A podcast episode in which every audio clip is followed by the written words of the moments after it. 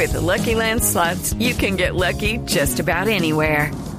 This is your captain speaking. Uh, we've got clear runway and the weather's fine, but we're just going to circle up here a while and uh, get lucky.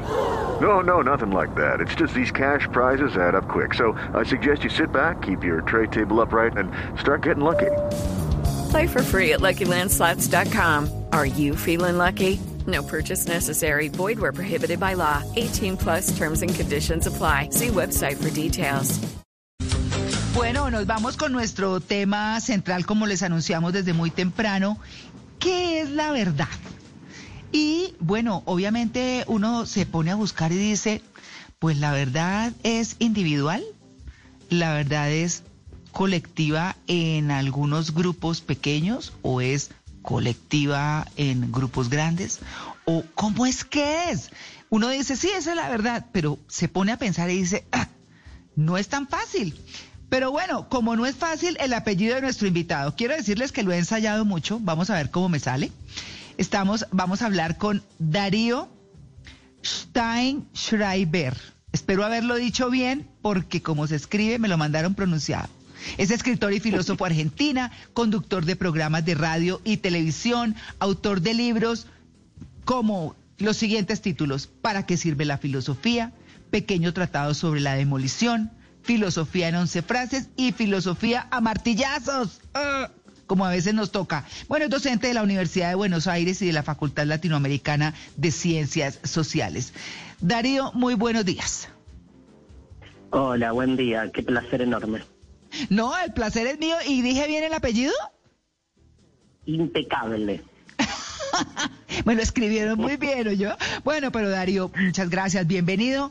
¿Qué es la verdad? Porque uno dice, no, sí fácil y todo el tiempo vive hablando de la verdad. Pero, ¿qué es la verdad?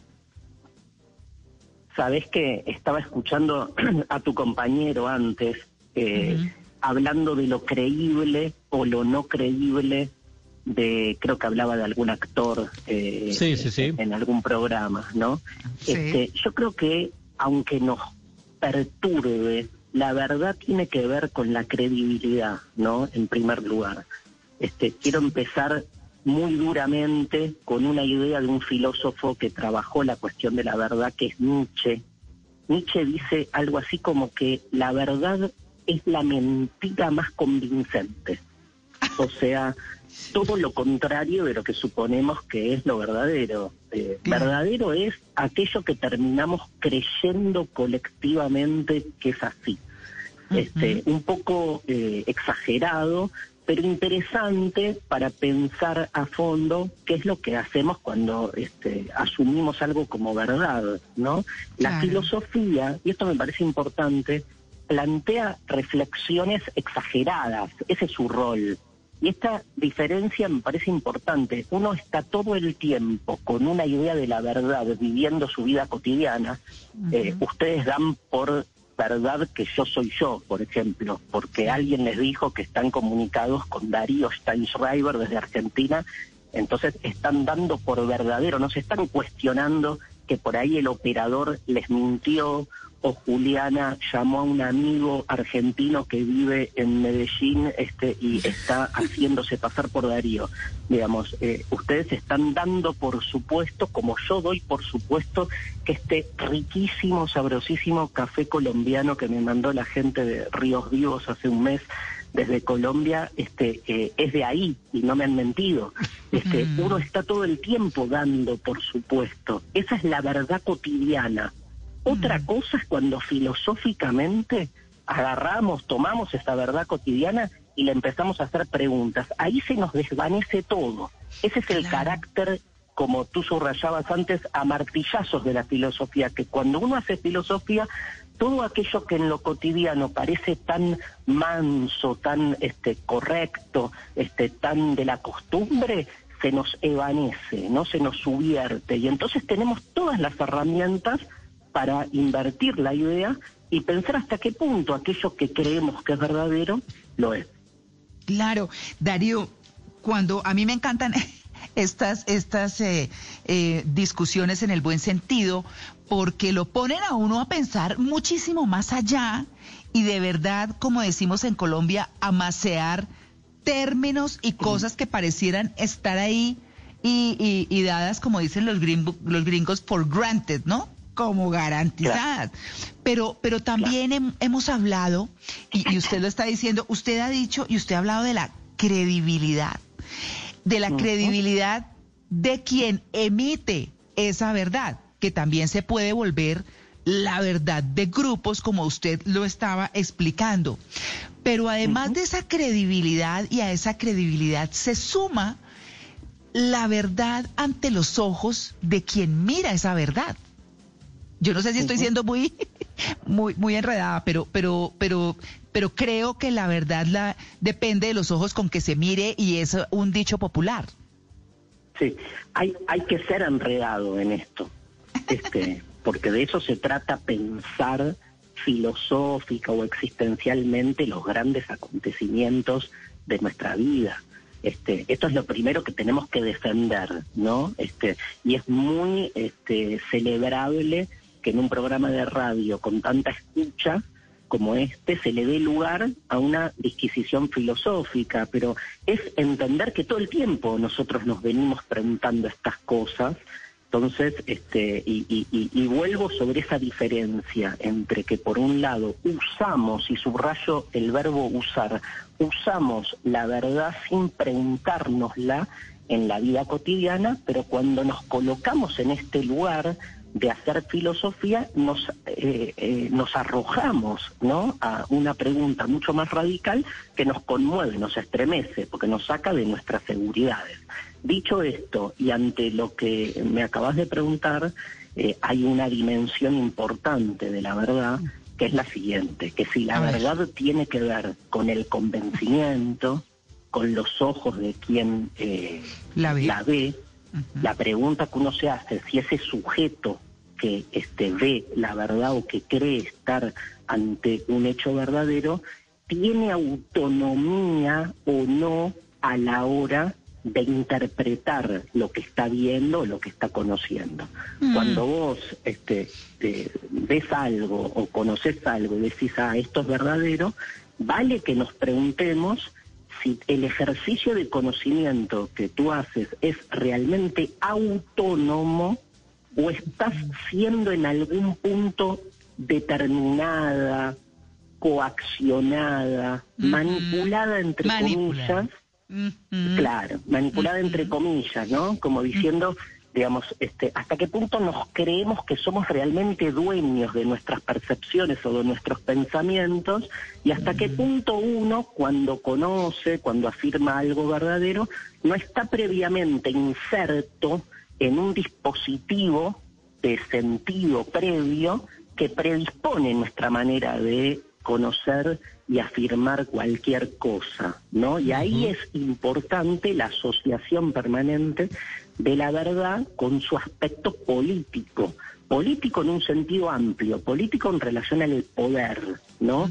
O sea, tenemos el poder de ser autónomos a la hora de conocer la verdad o cuando creemos que accedemos a la verdad estamos siendo inducidos por algo que se llama en general el sentido común o las formas consuetudinarias de conocimiento público, digo, la influencia de los medios, la influencia de la escuela, la influencia de la familia, hasta qué punto podemos salirnos de eso y hasta qué punto uno tiene que asumir que nunca puede dejar de ser subjetivo, o sea que la subjetividad siempre entra en juego a la hora de pensar la verdad.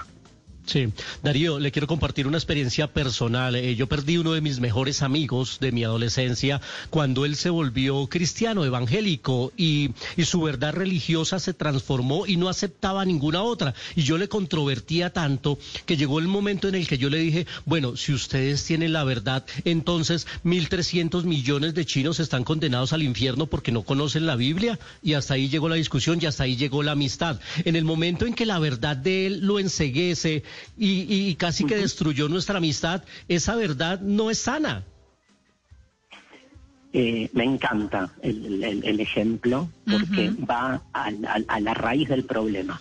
Mira, hay una frase atribuida a Aristóteles ¿sí? En filosofía siempre citamos filósofos para que nos ayuden a pensar, no, no por eruditismo barato, sino como para ayudarnos a pensar. Hay una frase atribuida a Aristóteles que dice, este, soy amigo de Platón, pero más amigo soy de la verdad. Wow. Esa es una frase, sí, es una frase muy muy famosa atribuida a Aristóteles, como que Aristóteles dice todo bien con la amistad, pero primero la verdad, ¿no? Yo creo que es que es lo contrario a, a, lo que te pasó a ti, ¿no? Digamos, como que de algún modo este vos querías estar este continuar una amistad y sin embargo este la amistad se rompió este porque de algún modo tu amigo priorizó la verdad. No, y porque yo no Em, compartí su verdad. Claro. Eh, es lo que uno, pero uno podría decir, discúlpeme que me meta así, pues como tan horrible, Darío, pero uno podría decir que hay choque de verdades, ¿no? Claro, digamos, hay, hay, hay dos, a ver, hay dos, dos caminos, dos opciones. O creemos que hay una verdad única y entonces algunos tenemos acceso y otros no. O creemos que haya o no haya una verdad, nadie tiene prevalencia sobre ella. Entonces se vuelve mucho más interesante la construcción democrática con las verdades del otro. Y Así es. Así es. Y con una- respecto a eso, sí. le, le voy a dar un... ¿Me escuchan? Sí, ¿no? Sí, sí, Sí, sí, sí, ya. sí, Se adelante. cortó un momento, pero ya, adelante. Sí. Ok, le voy a dar una, una, una vuelta política. ¿Son incompatibles la democracia y la verdad absoluta?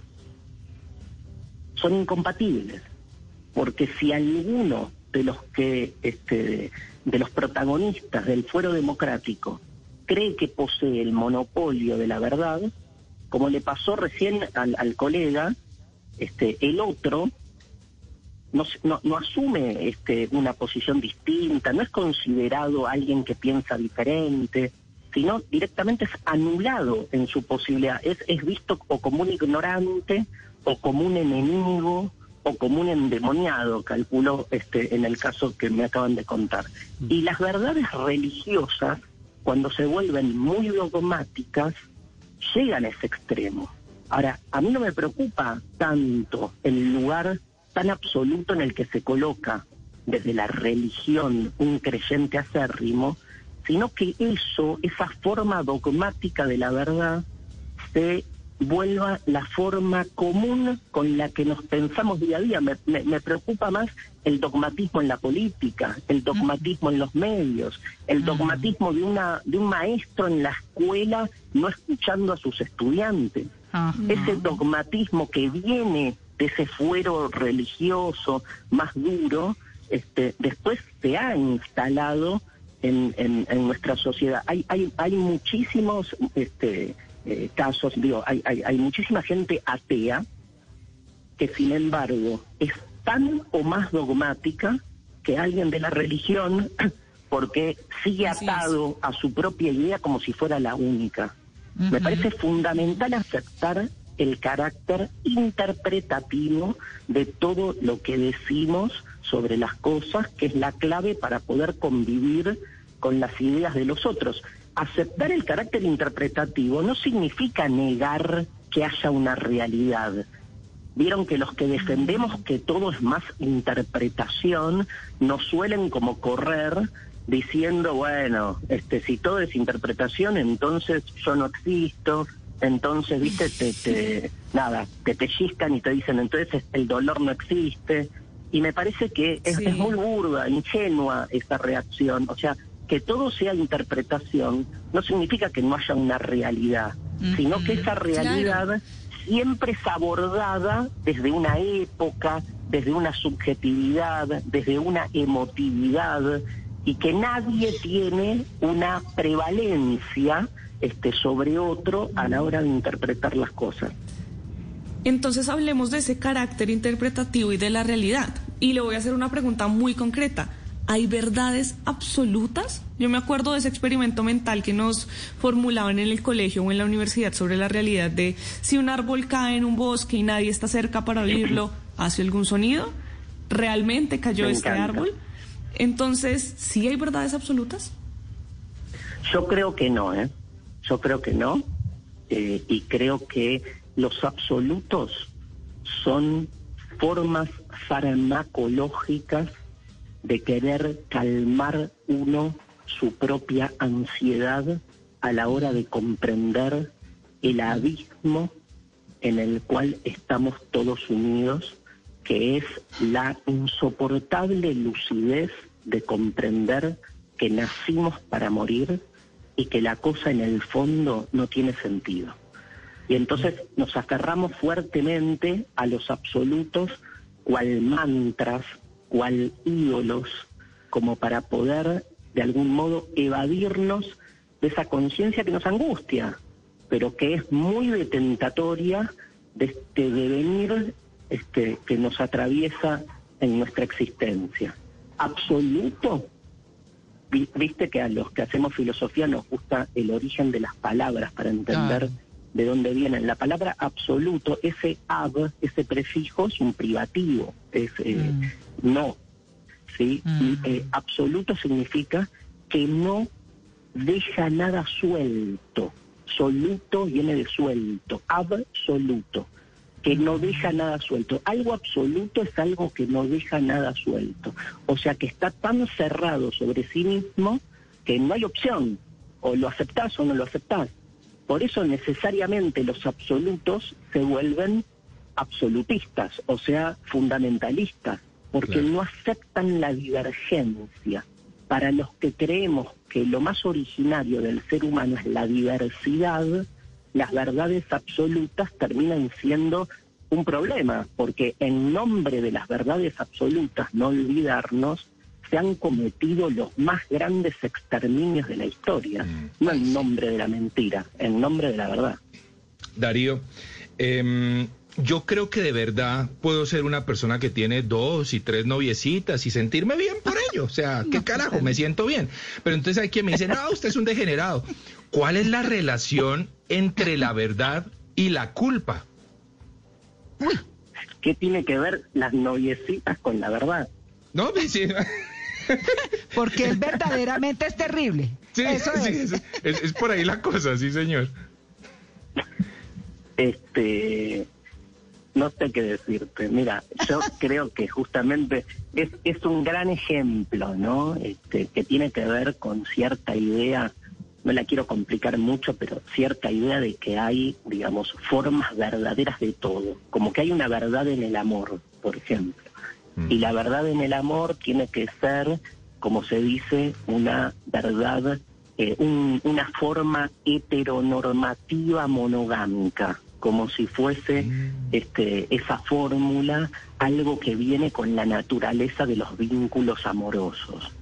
Yo realmente creo que todo en el fondo es un constructo, es una construcción social que remite a diferentes significados y a diferentes intereses. No hay una forma verdadera del amor. Hay una forma hegemónica del amor, o sea, una forma que se instala como verdadera y que después nosotros reproducimos y repetimos. Y cuando uno busca salirse de allí, como eh, vos con tus tres noviecitas, este, pareces alguien anómalo o alguien que está incurriendo Claro, está como cuestionando o transgrediendo, esta es la palabra, transgrediendo las formas verdaderas y hasta te patologizan, porque te pueden decir que tenés como problemas psíquicos, ¿viste? Porque te corriste de ahí. Por eso fíjate que este, la relación entre verdad y poder es una relación muy íntima. Y a veces es importante, en el buen sentido, politizar la verdad, entender que la verdad siempre está del lado del poderoso. No es poco eso, ¿sí? Eh, y el poderoso no es solo el, dueño del mundo. El, eh, hablamos de, los micropoderes, ¿no? Eh, yo me he peleado este, en mi adolescencia, como cualquiera de ustedes, con mis padres y este, la gran me acuerdo cuando le dije a, mi madre que iba a estudiar filosofía, este, y, mi madre me dijo, pero esa no es una verdadera carrera, ¿no? Como diciendo, este, ¿por qué no estudia medicina, eh, derecho, arquitectura, mm. ¿no? Este, mm. eh, siempre, este, y ahí hay un micropoder muy fuerte, ¿sí? Este, porque siempre la verdad está del lado del que este del, del, poderoso en algún sentido no este ahora esto no significa que no exista. Lo, lo, importante es que tal o sea tal vez existen las verdades. Lo que es claro es que el ser humano no puede acceder de modo directo y que aquel que dice tener esa prioridad de acceso a la verdad es de quien debemos más desconfiar, ¿no? Eh, eh, eh, mira, por eso murió Sócrates, por ir a un filósofo de los orígenes de la filosofía. Sócrates decía eso, Sócrates decía, si hay una verdad, no está en este mundo. Ah, claro. No está en este mundo. Entonces, lo, lo que me queda claro, decía Sócrates, es una sola cosa, que si alguien en este mundo habla en nombre de la verdad, bueno, o lo confrontas o sal corriendo, porque esa persona se atribuye algo que no le corresponde. No, a cada quien le corresponde su verdad. Darío, me declaro fan suya. de, verdad. Me puse, yo, yo siempre estoy muy concentrada en los temas centrales, pero aquí es que escasamente respiré, poniéndole mucho cuidado. Eh, para comprender de verdad un tema que pareciera fácil y que es no solamente complejo, sino relativo. Esa es como un, poco la conclusión, sí señor. Y estaba viendo, le dije, muestre, yo no había, no lo había googleado, dije con quién estamos hablando. Y lo veo usted en una foto con un libro suyo que se llama Filosofía en once frases. Bueno, nada, no, tendré que leerlo mucho más Darío, muchas gracias por su atención con En Blue Jeans de Blue Radio. Por favor, un gran abrazo a todo el pueblo colombiano. With lucky landslots, you can get lucky just about anywhere. Dearly beloved, we are gathered here today to. Has anyone seen the bride and groom? Sorry, sorry, we're here. We were getting lucky in the limo and we lost track of time. No, Lucky Land Casino, with cash prizes that add up quicker than a guest registry. In that case, I pronounce you lucky. Play for free at LuckyLandSlots.com. Daily bonuses are waiting. No purchase necessary. Void where prohibited by law. 18 plus. Terms and conditions apply. See website for details.